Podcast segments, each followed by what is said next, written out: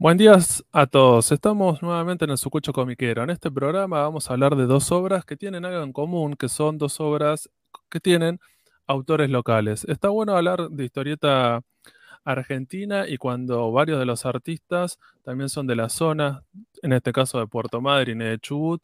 Y me parece que está bueno ver qué cosas se están haciendo en el país, que siempre hay cosas más que interesantes. Para este programa tengo de invitado que me va a acompañar eh, a Damián Pérez, uno de los, de los integrantes de la Batea Podcast. ¿Todo bien, Damián?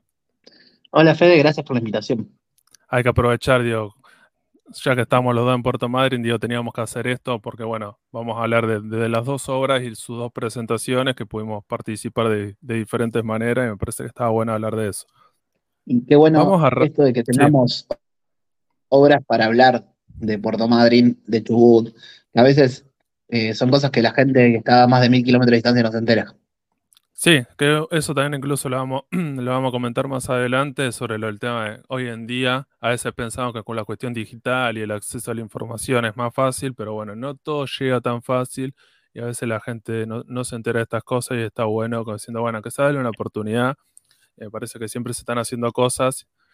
Y bueno, vamos a arrancar entonces con, con una de las cosas. La primera sería El Pequeño Gigante, esta historieta salió en una colección de Loco Rabia llamado Grampas. La habíamos, en su momento cuando habían salido junto con las otras dos, porque eran, eran tres historietas, la habíamos comentado. Pero bueno, me, pareció que estaba bueno, ya que teníamos invitado a, Damián que la comente y dio qué le pareció dio, con, la lectura.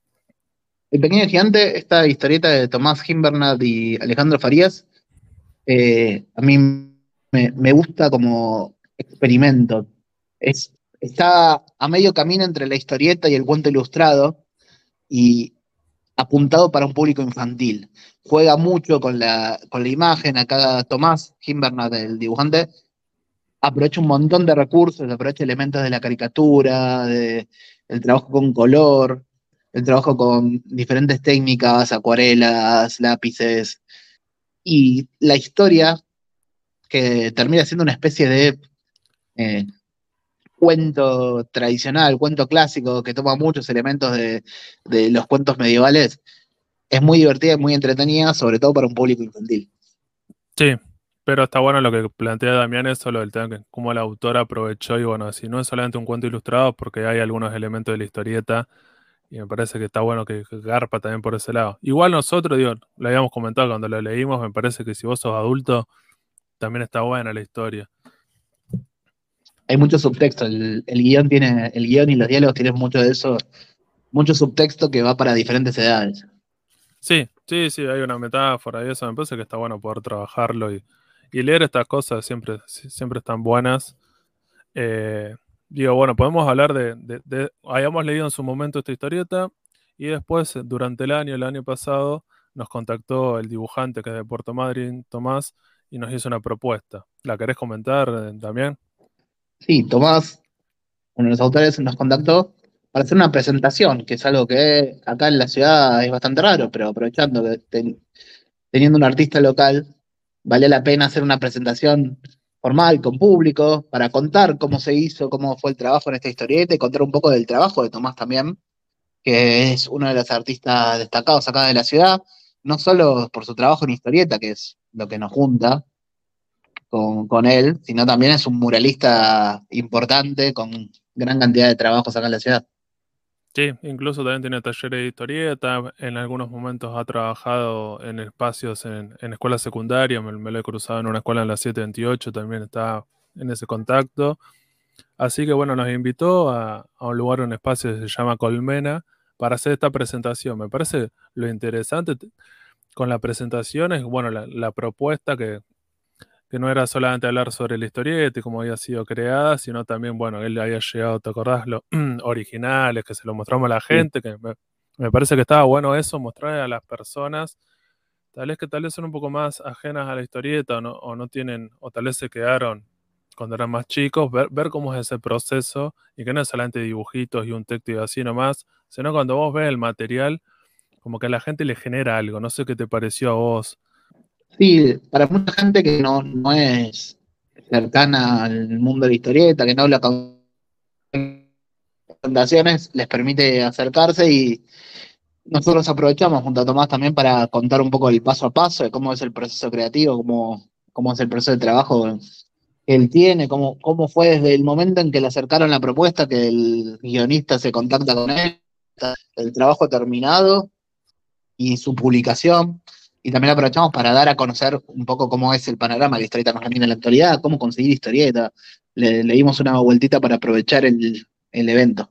Sí, sí, sí, la, idea es hacer un poco de difusión también sobre esto y como comentar a la gente, más que nada tratar de poner a, estas personas, pensemos que somos del interior, en qué lugar están, como diciendo, bueno, qué es lo que venías leyendo, cuál es el conocimiento que tenías, y como diciendo, bueno, en el presente la historieta argentina está más viva que nunca, pero bueno, tal vez es verdad que tal vez como siempre hablamos, es de nicho, una vez que te metes, conoces un montón de cosas, pero bueno, siempre el primer paso es el más complicado, que es conocer que existen cosas. me parece que, esto estuvo bueno, aunque sea la gente, bueno, después más vale, tenían los libros para, estaban todos los de Grampa para poder comprarlo, el autor te, lo firmás, a mí también a la gente le gustó esa parte, y la parte de ver los originales, o incluso cuando Tomás haya llegado un guion, como para que vean, como diciendo, bueno, es lo que, lo que le dan al dibujante y cómo de eso lo transforma en una página de historieta.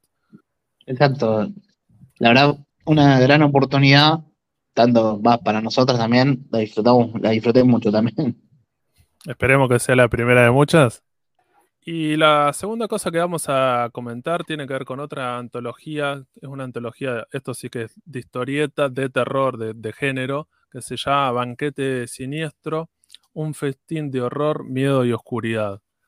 Eh, esta historieta, esta antología, está hecha por diferentes autores de la ciudad y de, la provincia. Eh, son hombres y mujeres de diferentes edades que, bueno, se nuclearon en un colectivo que se llama María Roja, que habían arrancado de esa manera a hacer otro tipo de proyectos y en un momento, bueno, se dieron cuenta que más o menos varios tenían algún tipo de producción y dijeron, bueno, vamos a tratar de de hacer, esa, de hacer esta antología y bueno, en, formato físico y poder acercársela a la gente, poder venderla. ¿Te acuerdas, Damián, cómo es que la conocimos? ¿Cómo llegamos a esto? Y yo llegué por tu aviso, que me contaste que, existía y que le iban a presentar. Eh, yo no conocía, aparte de Tomás, no conocía ningún otro autor local. Y cuando se realizó el último año la feria eh, la Feria del Libro de la ciudad de Puerto Madryn, en, si no me equivoco, en la Universidad de, en la, Universidad de, en la Universidad de Chubut. Sí. Acá dentro de la ciudad, en la, sede de la Universidad de Chubut, acá en la ciudad de Puerto Madryn. Eh, en el programa aparecía la presentación de Banquete Siniestro, que se ya tenía alguna idea y ahí me avisó, también.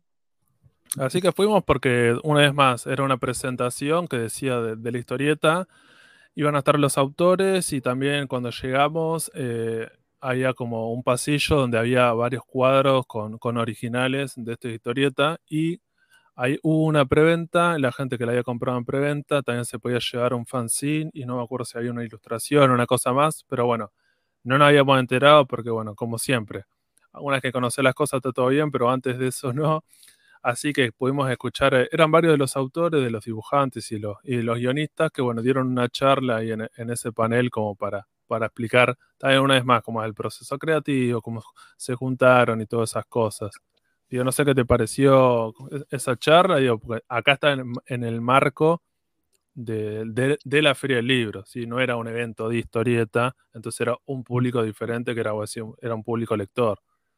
Eh, una presentación presentación como de este estilo, en la Feria del Libro, en, en este tipo de eventos que convocan a gente variada, la mayor parte de lectores, pero también otros autores, editores, todos los que suelen andar en este tipo de eventos, termina teniendo gran afluencia, había mucha gente, y también gente variada, gente que quizás no conoce la historieta, no, conoce, no va específicamente por el libro, sino que está en la feria y aprovecha y se siente interesada por los, eh, la programación que tiene la feria y esto permite que alguien que quizás no sea lector o no conozca se pueda acercar, que algo le llame la atención y quizás llevarse una historieta. Sí. Acá la charla fue dada por algunos de los autores, no todos. Sí, después explicaron por qué varios de los autores, como eran de la zona, no, no pudieron estar presentes, incluso algunos no están ni siquiera en la provincia, pero bueno, en ese momento como eh, una, una, producción autogestiva, llevó más de un año a hacer esta producción, entonces bueno, en este momento cuando la estaban presentando, eh, la situación de algunos autores ya había cambiado, incluso ya no estaban en la ciudad. Eh, obviamente que Banquete Sinestro tiene en total 22 autores algunos guionistas, algunos dibujantes, algunos autores integrales, algunos ilustradores. El libro salió con el auspicio de la Municipalidad de Puerto Madryn y eh, Ministerio de Cultura. Y los autores no son solo de Puerto Madryn, sino de toda la región. Hay autores de Trelew, de Puerto Madryn, de Rawson, etc. Sí, son 16 historias en 74 páginas. Ahora la idea era como repasar cada una de estas y hacer algún comentario que nos pareció, ¿cierto? Algo, algo siempre nos puede dejar, como siempre. Acá la idea no es tratar de spoilear las historias, como siendo las puedes leer, pero bueno, que sea poder generar algún tipo de análisis o sensación. Antes de eso, quería comentar que, tenía que ver con la presentación, creo que estuvo bueno. El tema cómo estaba puesta eh, la disposición, digo, estos originales que estaban colgados me parece que eso invitaba y estaba bueno, porque, por ejemplo, vos estabas en la feria y el auditorio donde estaban las presentaciones era, tenías que hacer recorrer un pasillo y entrar ahí. Pero cuando vos recorrías el pasillo, estaba alrededor de, de eso estaban todas las originales. Entonces me parece que a la gente también le invitaba, porque a veces te dicen, bueno, banquete, banquete siniestro, es la, ves la tapa y es una charla sobre eso. Y la gente no tiene la posibilidad de ojearlo. Entonces estaba bueno porque ibas caminando, ibas viendo y varias personas se quedaban mirándolo y le, le generaba algún tipo de curiosidad y después más vales, te da como más ganas de entrar y escuchar, bueno, a los artistas. Me parece que era un gancho que estaba bueno, estaba bien pensada eh, esa, esa, diagramación. Sí, exacto. Eh, uno podía aprovechar todo lo que uno está, lo que están contando, podía salir al pasillo y ver eh, un poco sus originales o reproducciones de aquellas páginas, incluso antes de, si todavía tenías dudas de adquirir el libro, ahí eso te ha ayudado. Sí. Así que ahora la, idea sería como ir repasando cada una de, estas historias. Antes de unos detalles, los autores agradecieron muchísimo que tuvieron como la veña, que les colaboró con algún textito a Salvador Sanz, que si no me equivoco, algunos de, los autores hicieron talleres con Salvador, que también lo consideran, y lo consideramos, uno de los historietistas más abocados al terror, que era la, idea de esta antología. Sí, en, la contratapa hay como un mini comentario, prólogo de, Salvador Sanz, que como que reconoce eso, como que le gusta y se, copa con la idea de que haya historieta de género de, terror. Y también aparece un texto de, buenos presagios del programa de Radio Sudaca. Otro de los autores, me parece que también hablaban que era de, Puerto Madryn, era Alex Ducal. Varios de los artistas creo que también lo habían comentado, como que habían hecho talleres de historieta con él o habían hecho algún tipo de cosa y lo veían también como, como importante, como alguna referencia. No hay ninguna historieta de él, pero bueno, me parece que, en varias oportunidades hablaron también de Alex, que bueno, hoy en día está más, está sacando fotos y está con ese más, que nada está, la parte de fotografía, pero bueno, siempre está haciendo algo que tiene que ver con vinculado al arte. Exacto. Bueno, ¿crees que nos metamos ahora dentro de la teología? Sí, vamos a arrancar con la primera que abre, que se llama Mala Pesca, de Tomás Gimbernat, que me parece que estaría bueno que comentes vos, porque bueno, incluso vos la hayas leído en, en otra oportunidad y en otro lado, ¿cierto? Sí, esta historieta Mala Pesca que va un poco más por el, el suspenso y la sombra Eh, es una historieta que Tomás Gimbernat, mismo que autor de El Pequeño Gigante, había presentado en el concurso que se hizo durante eh, hace un par de años, eh, Fierro Digital, la última encarnación de la revista Fierro, el que llamó Fierro de RGB.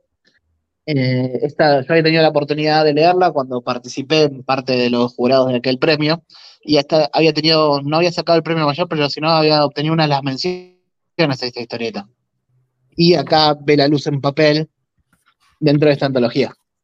Eh, ¿Vos la historieta original que la habías leído era a color o en blanco y negro? A color era. Claro. Acá está en blanco y negro. Sí. una de las cosas que tiene esta, antología son todas historietas en blanco y negro, pero bueno, algunas parecerían que estarían pintadas, pero bueno, por una cuestión de costos me imagino que, que fue esa la, elección. Exacto.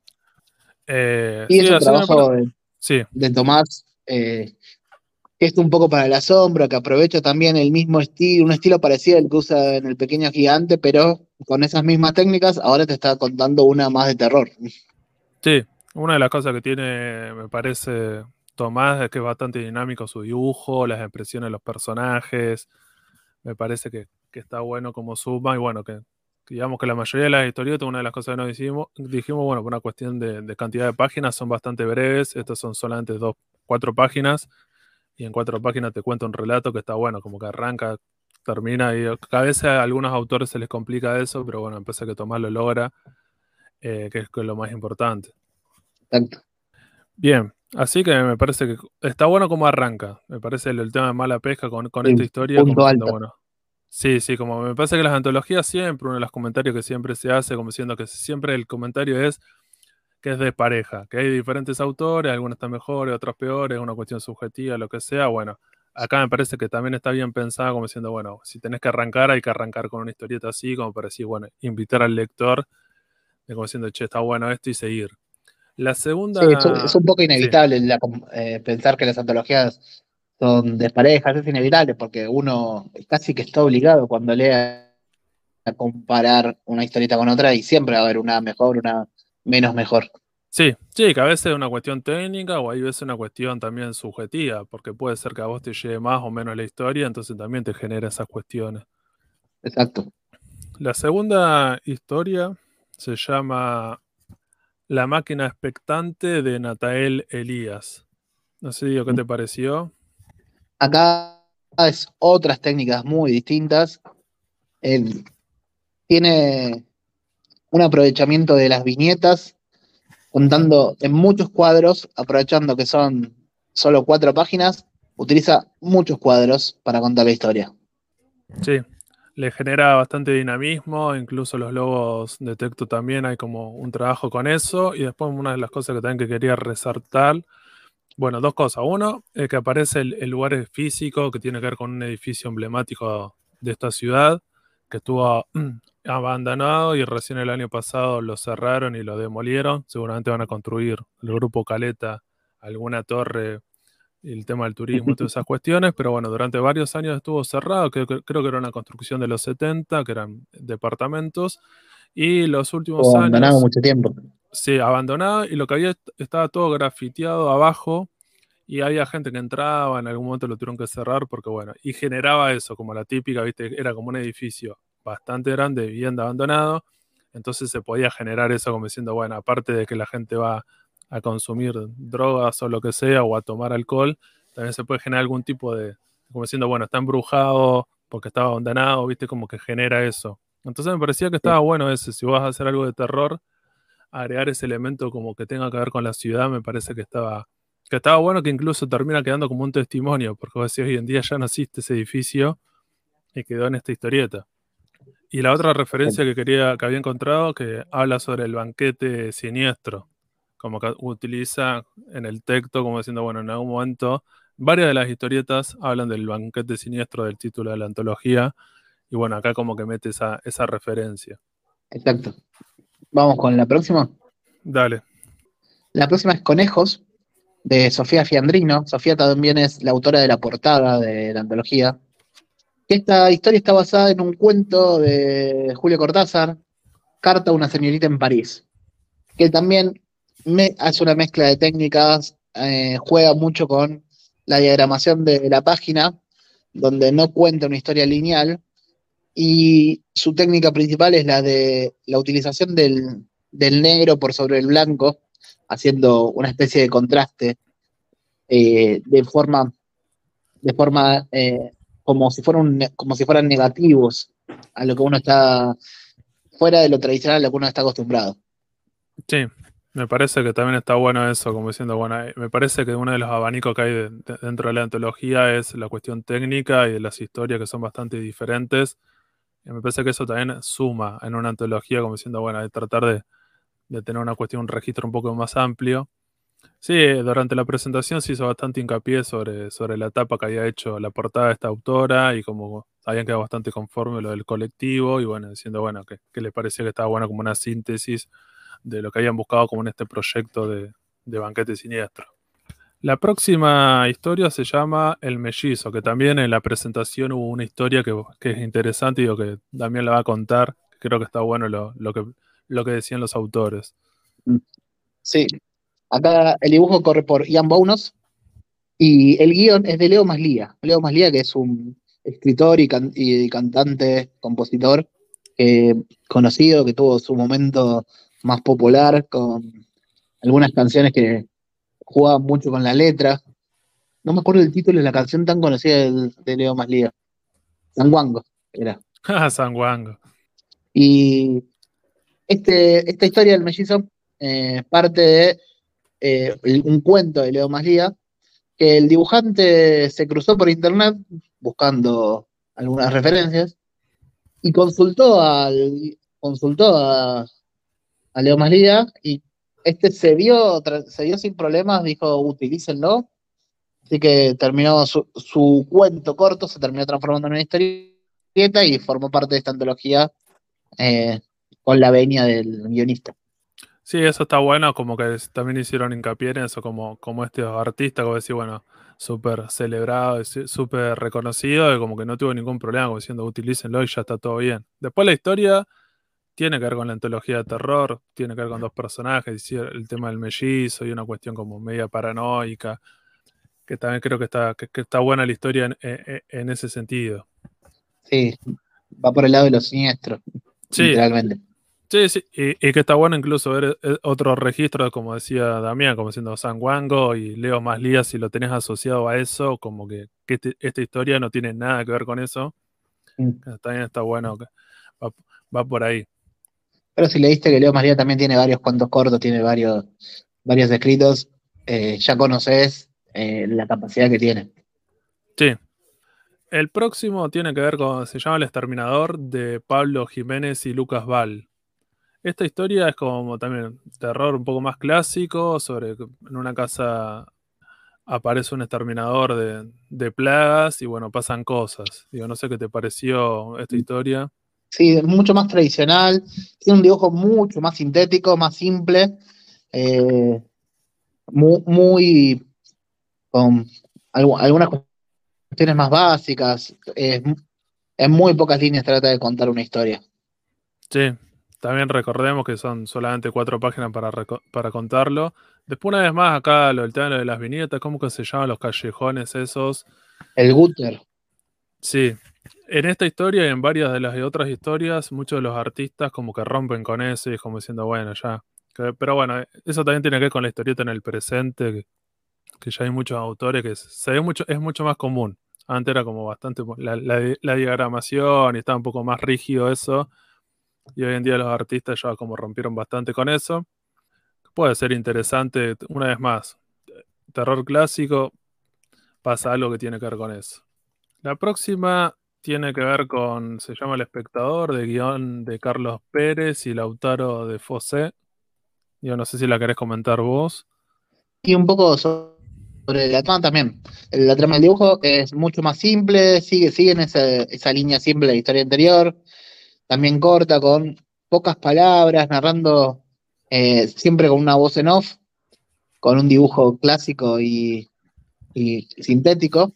Pero hay una historia con el con el guionista, que esa la, conoces. Sí, justo como habíamos hecho al principio, con esta antología cuando la hizo Carlos Pérez, el guionista es un escritor de, que estaba en la ciudad y daba clases, yo lo conocí porque daba clases de lengua en, algunas escuelas secundarias, también daba talleres de historieta y de, y de escritura y siempre como que eh, me lo, había cruzado en varias oportunidades, como que a veces hablábamos sobre estas cuestiones, porque bueno, a él le interesaba, incluso estuvo en la Feria del Libro, no en esta presentación, pero estuvo presentando, él justo había escrito un libro, eh, así que estuvo. Eh, en este momento ya no estaba, él creo que se había ido, creo que se mudó a Caleta, Olivia, me parece que era, o Puerto San Julián, bueno, ya no está más en la, en en la ciudad. Pero... Otra provincia directamente. Sí, Sí, sí, porque bueno, estuvo varios años, pero bueno, en un momento consiguió trabajo y eso. Una vez más, por eso lo que habíamos hecho al principio con la presentación y qué, autores habían estado, recuerden que estos proyectos son bastante como a pulmón y, llevan varios años a hacerlos, porque bueno, incluso uno de los, de los que había planificado esto, Marcelo, contaba estas cuestiones, como diciendo, bueno, tenés que gestionar con un montón de gente, le tenés que dar un plazo para que haga esa historieta, que te la mande, lo que sea, y como que nadie vive esto, entonces, bueno, cada uno lo hizo en su tiempo, entonces, bueno, al final termina, le terminó llegando tal vez más tiempo de, de lo que tendrá que haber sido. O incluso algunas historietas aparece la fecha que son del 2020. Eh, también tiene que ver con eso. O, fueron presentadas, ya las tenían desde antes. La otra se llama Latente de Leslie Nichols. Leslie Nichols. También una historia que sigue. Ahí está bien ordenada la antología. Esta historia también tiene un dibujo simple, una diagramación clásica, que tiene una vuelta de tuerca al final, y como me hizo notar Fede, tiene algunos detalles, muchos en, los rostros, sobre todo tratando de emular la estética del anime y del manga. Sí, uno de los personajes cuando aparece claramente es una pibita que sería como, ah, incluso hasta, tiene la, el uniforme de, de, escuela secundaria japonés. Entonces, si tenés esa referencia, bueno, vemos esto como autores más jóvenes y cómo la influencia del manga, que en el presente sabemos que es súper importante en el mercado, cómo se ha comido todo, bueno, la mayoría de los artistas, muchos lo consumen de alguna manera, entonces, bueno, se termina viendo reflejados sus historias como una influencia importante. La otra, ya que estábamos hablando de, de Marcelo, que era uno de los, de los organizadores de esto, él participa en varias historias, en esta que se llama El Hombre, eh, Hombre Gris, él es el dibujante y el guionista es M. Grandmontaine. ¿Qué te pareció, Damián, esta historia? Lo que me sorprendió del dibujo que utiliza una técnica de punticismo que es raro de ver en la historieta argentina. Sí, bastante raro como queda, pero bueno, me parece que, apostó a este dibujo por, también por la extensión. Me parece que como en cuatro páginas. Después la historia, no sé qué te pareció, también una vez más, tiene que ver con... Hay una cuestión que tiene que ver con el terror o, el terror en las cosas cotidianas, el terror que sorprende más que, más que el horror clásico. Me gusta por ese lado. Sí, sí, creo que hay una influencia de cómo el, terror cotidiano de, una ciudad y que, tiene que ver con algunos elementos, porque si no, no es necesario poner incluso elementos fantásticos para que la gente le genere algún tipo de incertidumbre, algo, ese malestar. Y bueno, siempre, los, siempre los gatitos garpan. Gatitos puntillistas. Sí, terrible laburo eso. Sí. pero sí, sí, estaría bueno incluso alguna vez hablar con Marcelo para que nos cuente a ver cuál fue el, cuál, por qué eligió eso, digo, bueno, o si dibuja de otra manera, digo, cuál, cuál habrá sido el trabajo que mm. tiene que ver con eso. El próximo dibujo, eh, la próxima historieta se llama Sigma Dreamers, de un artista que es la única que le puso, tiene seudónimo, Dark Sun, y incluso tiene al lado el arroba de, su página de Instagram. ¿Qué te pareció esta historia?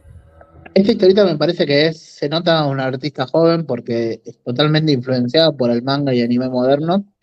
Tiene un estilo recontra trabajado, muy similar, trata de emular completamente el estilo de, del manga moderno, tanto en dibujo, en fondos, en acabados, en diagramación de página, Casi que le falta solo la lectura oriental, el, estilo de lectura oriental, pero hasta las onomatopeyas, los cuadros, los globos de diálogo. Y también juega por el lado del terror con un poco de sobrenatural, con un poco con un poco de, ir al impacto. Sí, yo después lo que vi de esta, de esta, ¿cómo se llama esta historieta? Que que aparece, bueno, en el índice que se llama Solange Paleo. Eh, bueno, que hay una influencia, una vez más, aparece, no sé, de Shingeki, de, la historieta, del manga tan y, anime tan conocido, hay como una referencia bastante clara a eso. Y después, bueno, yo cuando la leía me pareció que era casi como un primer capítulo de una serie, de un manga, como diciendo, bueno, arranca acá la historia y va, y va cuenta algunas cosas casi como un piloto de las cosas que, que, se van a desarrollar posteriormente. Que incluso, bueno, tiene más páginas, creo que es la historieta más larga de, la antología. Eh, y le sirve, porque también es eso, no es tan fácil hacer una historieta o diciendo, bueno, y desarrollar todo esto y que realmente esté bastante pulido. Me parece que está buena. Después una referencia, no, así, localistas no hay, porque cuando aparecen los personajes y eso están en la escuela secundaria, están. Ves, también tienen los uniformes que sería un poco más japonés, digo, me parece también. Como que no hay una cuestión como impronta localista. Pero bueno, parece que no sería la búsqueda del autor. La, siguiente se llama Cabezas de Fósforos, de Leo Sango y Spur. Vuelve a tomar el estilo más barroco que tenía el hombre gris, eh, pero ahora es con otro trabajo sobre las tintas y los grises. Muy distinto por ese lado, pero en el tipo de puesta en página, en el tipo de dibujo se parece un poco a este tipo de historieta que yo emparento con los trabajos de Delius y el autor del Salto de Elena, que ya te voy a decir el nombre en un momento, pero acaba por el lado tradicional y por el lado, en, cuanto a la temática, es de terror con una vuelta de tuerca, es un terror sobrenatural, de alguna manera.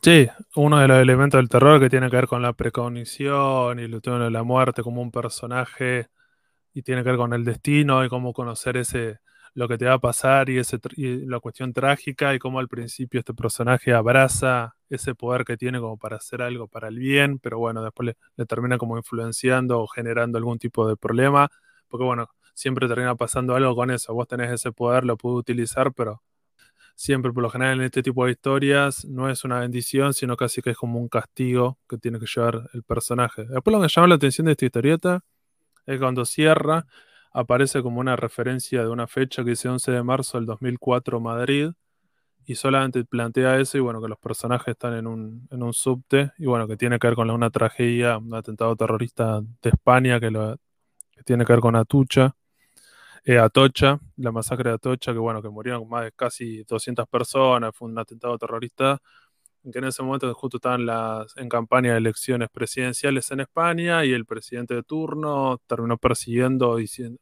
diciendo quién eran los responsables muy sobre la hora, como enseguida, y después, bueno, con la investigación hecha, se, descubrió que en realidad no era lo que había planteado el presidente.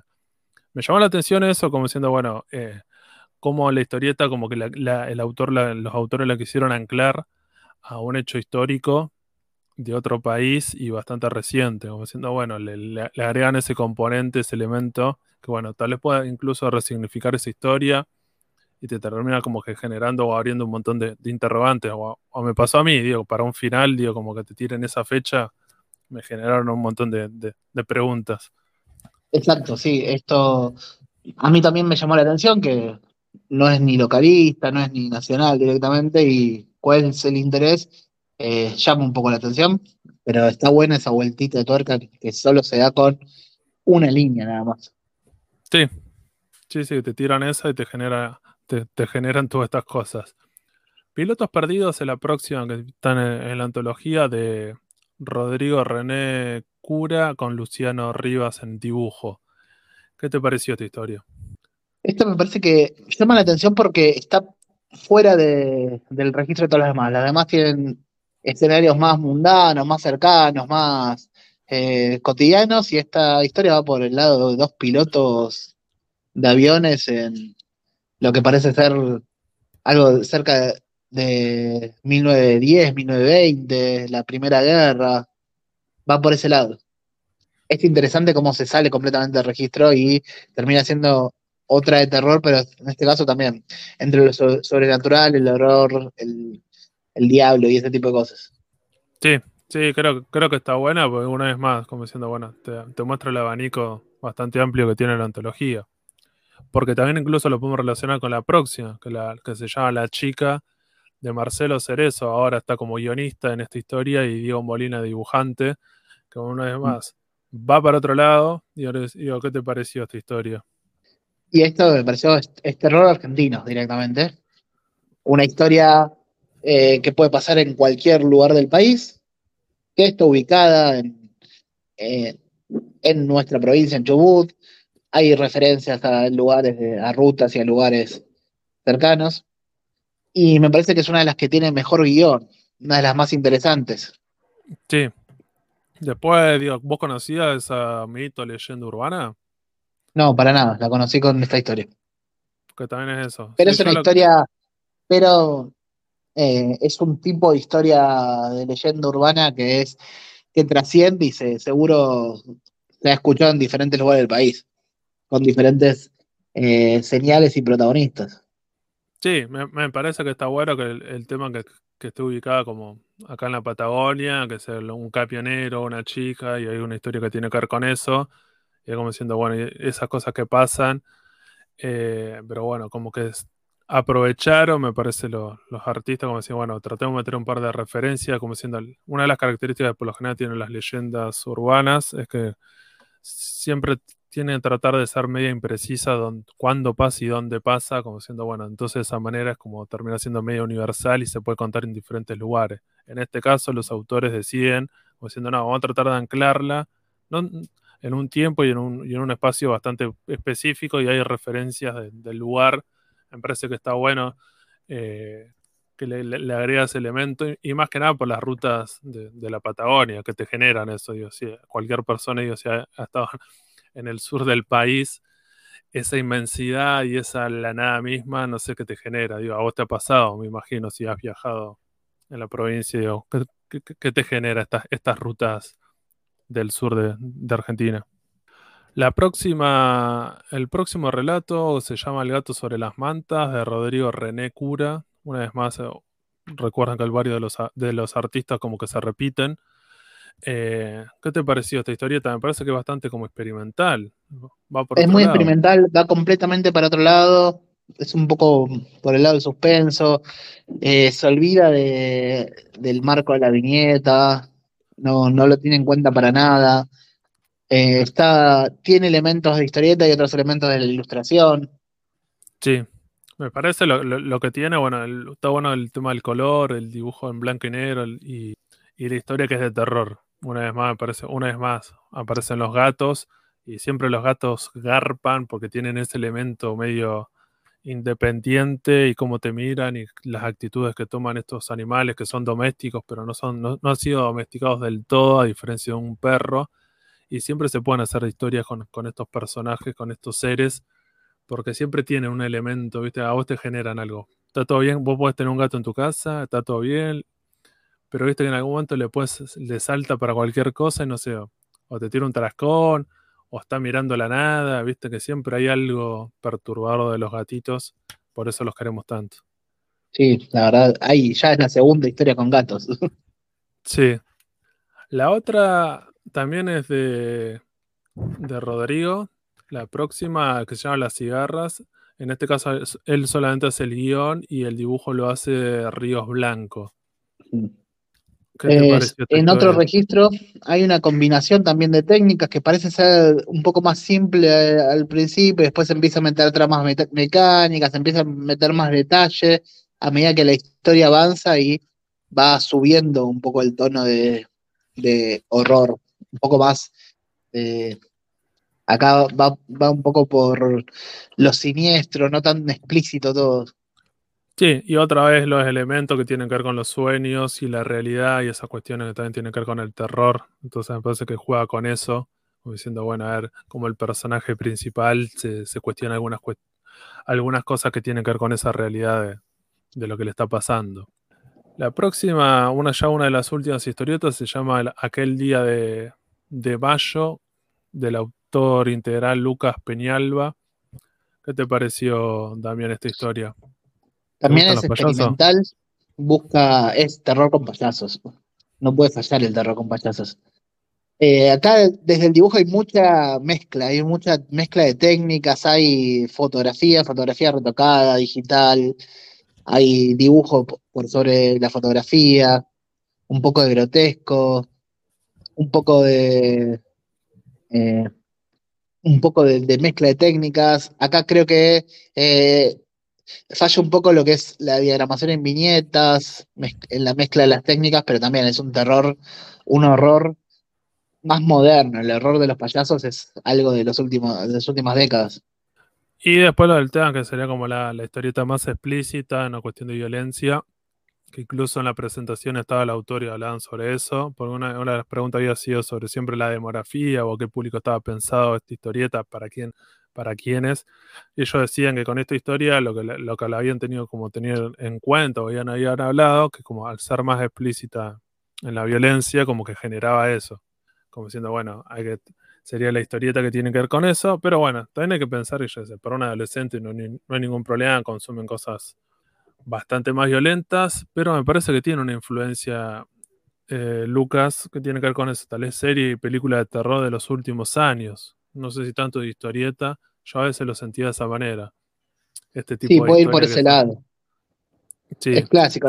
no solo el payaso, sino el resto de los elementos que aparecen son del terror más moderno. Sí, pensar, no sé, en la, película del juego al miedo, Soy, Hostel, todo ese tipo que, se, había puesto de moda hace un par de, un par de años. Y lo truculento por sobre el impacto y lo truculento por sobre el terror clásico. Sí, el autor este, como para comentar, es que también es muralista. En la ciudad ha hecho grandes murales, para mí son casi los mejores que hay en la ciudad, que tiene varios.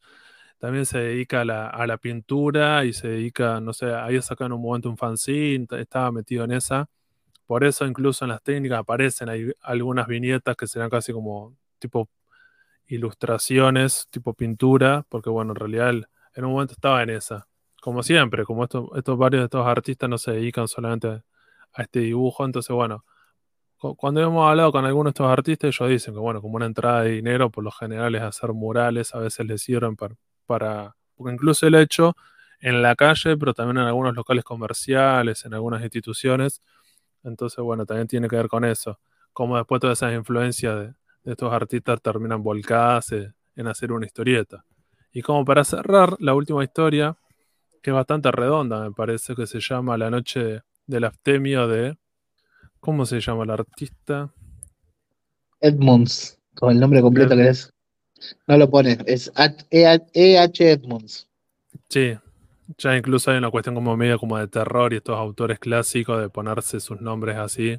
Me parece también hay una cuestión. Ya, ya, ya arranca hasta con eso. No es solo la noche del abstemio, es Harmonious Shulk en la noche del abstemio. O sea, se ha creado un personaje. ¿Qué te pareció esta historia? Me parece una de las más cerradas junto a la primera. Tiene un buen cierre la antología. Juega muchísimo, hay experimentación, hay también fotos retocadas, dibujo por sobre ellas. Juega mucho con las viñetas. Acá no hay un, esquema claro que uno pueda seguir. Así que las viñetas te van llevando. O sea, no, hay un booter claro. ¿Qué te pareció con esa lectura, Diego, vos que también sos lector de historieta? A mí la, la primera lectura me perdí un poco, porque estoy tal vez acostumbrado un poco más al, planteo de la página un poco más, más de historieta, así más clásico. Y después, bueno, como que iba mirando las imágenes, y después me daba cuenta que, bueno, había que seguir las imágenes y después el texto. Era como que eso era lo que a vos te guiaba, no tanto el texto. Eso es lo que estaba buscando. Capaz le falta todavía convencerte, convencer un poco de cómo, de pulir un poco cómo se va, cómo va la lectura, pero hay un juego con eso y una búsqueda de que vayas leyendo de esa manera y pensando también que es una historia de cuatro páginas, como casi todas acá. Sí, donde presenta este eh, a, este, a este personaje. Acá sí está en un lugar que está en Buenos Aires. Y hay una cuestión que también, como hay un terror medio latinoamericano, monstruos y lo que sea, y este personaje casi que sería como un capítulo de una historia de, como diciendo, bueno, es un caso que le pasa a este personaje y lo tiene que resolver, y como diciendo, bueno, sería como algo medio recurrente o, seguiría la historia. Te dan ganas de como diciendo, bueno, a ver cómo seguiría esto. Porque, no, solamente aparece, hay un par de imágenes que cada decía que era, que te aparece su firma y dice que es del 2020, pero te dejan como diciendo, bueno, habría, que contactarse a ver con el artista, a ver qué, qué tiene pensado hacer y, o si va a seguir con esta historia, porque realmente muy interesante, como decía Damián, el dibujo, la historia, me parece súper redonda. Y la decisión como para también ponerla al final de la antología. Digo, no sé qué te, qué te parece eso, al haberla elegido al final, como siendo la de Tomás. es la que más exige al autor, al lector, o sea que eso está bueno dejarla para el final, ya teniendo el, el trajín de las historias previas y está en un punto alto también en cuanto a historia, en cuanto a guion. También te genera eso. Si vos lees la última, si las lees en orden y esta es la última que lees de la antología, como que te deja, termina dejando un buen sabor de boca, me parece. La antología, como diciendo, bueno, cerrás ahí bien arriba.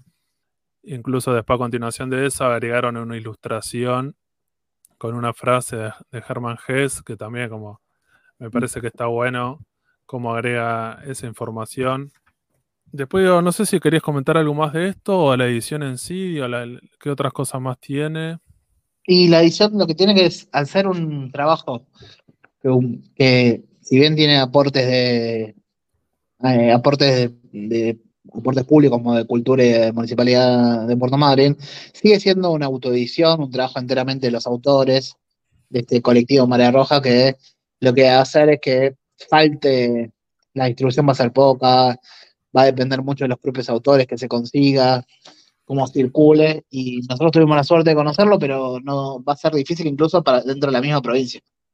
Sí, como una de las cosas vez con la influencia del manga, podemos ver que, aparece en, la cuestión de la información técnica al principio, que está impreso en Buenos Aires, y con, y dice en la primera edición tiene una tirada de 200 ejemplares. Entonces también pensar eso. Los, los 200 ejemplares están, se venden, creo que en la presentación habían dicho que era como por su Instagram a los autores, que cada uno tendría tantas copias. Y después justo en la ciudad justo tenemos, no me acuerdo si estaban Virómenes o si tenían algún lugar como para decir, bueno, va a estar exhibida ahí, como para que la gente pueda acceder a esta historieta. Bueno, después el resto del país más, más, vale que se complica. Pero bueno, pasan con otro tipo de, de, autoediciones que pasa, nos pasa siempre con Buenos Aires, con Rosario, con la crack y eso, que se compran en eventos, después el resto del país para acceder a eso siempre un poco más complicado. A pesar, sí, algo que venimos hablando hace rato, que la gran traba para la federalización de la historieta sigue siendo la distribución. No, no tenemos una buena distribución en todo el país hay cosas que se han mejorado, pero ni siquiera todas las, ni siquiera tenemos comiquerías o librerías especializadas en todo el país como para llegar a todos lados y que esas librerías también eh, se interesen por la historieta. Las grandes librerías de cadena, que sí tienen quizás más llegada, por lo menos en la mayor parte de las ciudades del país, no, no, no están tan interesadas en la historieta. Sí, es un, es un trabajo que, que, que, hay que hacer diariamente y como para tratar de cambiarle a esa gente a, estos dueños, tratar de mostrarle eso, que, puede ser una alternativa válida, que hay un montón de gente, bueno, que le, que le interesa, y más que nada, muchas veces no consumen esto porque no lo conocen. Siempre, como hablamos y hacemos hincapié en eso, que el, gran problema siempre es la difusión. Digo, a vos te puede gustar o no, pero si no la conoces es medio difícil. Como para ir cerrando, otra de las cosas que como había hecho hincapié Damián tenía que ver con la con el tema del de, ¿cómo se llama? La municipalidad y cultura, de que esta historieta esos originales terminaron siendo eh, publicados, exhibidos en el centro de la ciudad. el, Ministerio de Cultura de la ciudad, acá en Puerto Madryn, en el centro, tienen dos locales enfrente del cine, que sería bastante céntrico lugar, que están, eh, no están alquilados, están vacíos. Entonces lo que utiliza la municipalidad hace un par de, ya hace un par de años es que agarra y siempre hay alguna muestra no, en el museo, porque a veces piensan que el museo, como siempre, en un museo hay que entrar y bueno, la gente ya hay que invitarle, no es tan fácil. Acá vas caminando en el centro de la ciudad y tenés dos locales comerciales donde ves en las vidrieras, eh, tenés eh, siempre muestras de, de, artes, de artistas locales, de, diferentes cosas. Y en este caso me parece que estuvo bueno, digo, duró creo que, creo que como un mes y vos pasabas por, por el centro y veías los originales de, de, Siniestro. Y vos pasaste, digo, ¿qué, qué, te generó eso? ¿Viste gente mirándolos o...?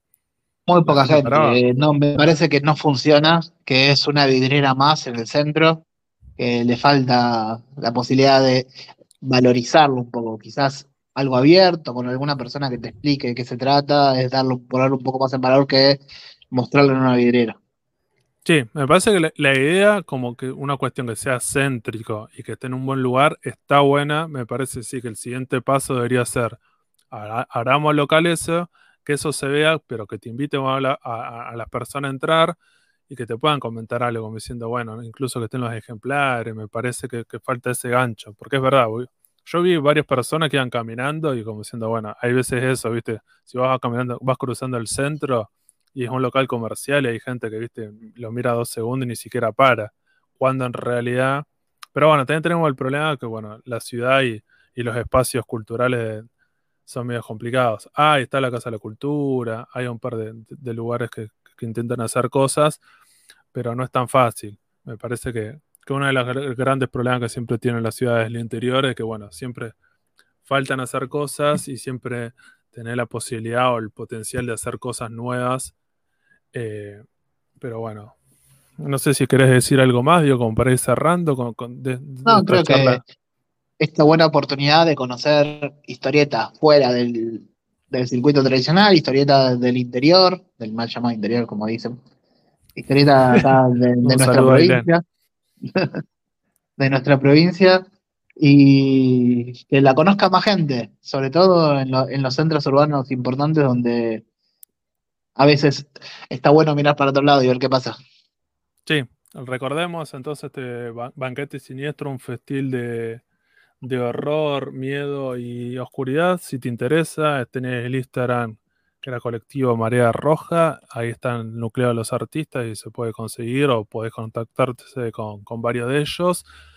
El año pasado solamente tuvieron dos presentaciones, esta en Puerto Madre en la Feria Libre y después habían tenido una presentación en Trelew, que es la ciudad que está acá al lado. Después no sé si habían ido a, a, o a Gaiman, me parece que, querían hacer una gira. Sí, pero más que nada me parece que, este tipo de, ediciones, eh, que cuando son locales y autogestivas, va por ese lado. Es como diciendo, bueno, vos tenés que tener una presencia, más que nada como para hacerte conocer, como diciendo, bueno, a la gente tal vez le interesa, pero la llegada va, por ese lado y bueno, es un trabajo de, de, los artistas y bueno, también nuestro de la parte de, de difundir, como diciendo, bueno, aunque seas que la gente conozca esto y después te puede gustar o no, porque bueno, igual otra de las cosas que también valoro que sea una antología de temática. Me parece que esto, eso creo que garpa. Porque una de las cosas que siempre se habla cuando hablamos de historietas sobre las antologías, cómo no funcionan, o que hoy en día son más complicadas, que la gente las compre lo que sea. Acá tiene algunos elementos que serían como importantes o a veces se remarcan. Por un lado, que la verdad, Sí. La verdad, para mí las antologías temáticas es lo que tienen que ser las antologías. Me cuesta mucho acceder y tentarme con una antología que es totalmente dispar en, su, en sus historias, no solo en la calidad, sino en el contenido. Una antología temática me llama mucho más la atención.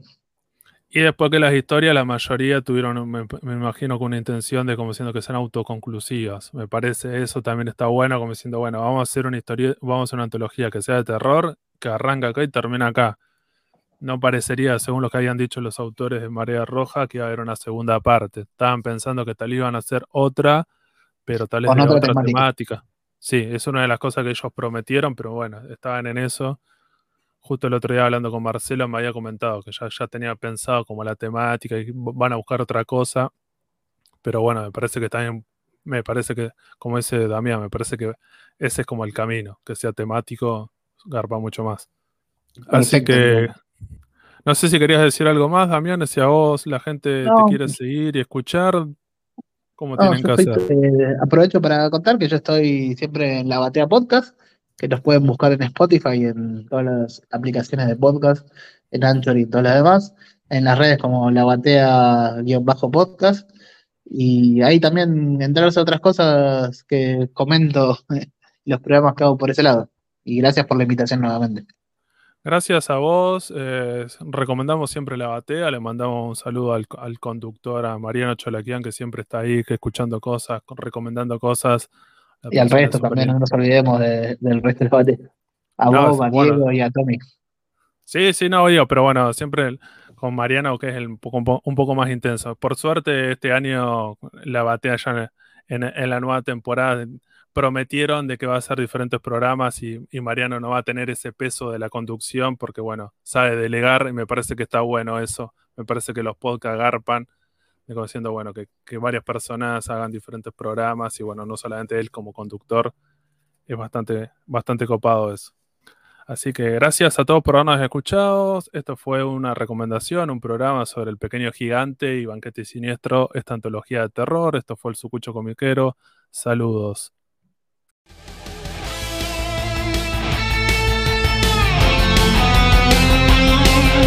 Seguinos en Instagram y Facebook como el Sucucho Comiquero. Y escuchanos en Spotify, Google Podcast, Anchor y otras plataformas de podcast. El Sucucho Comiquero.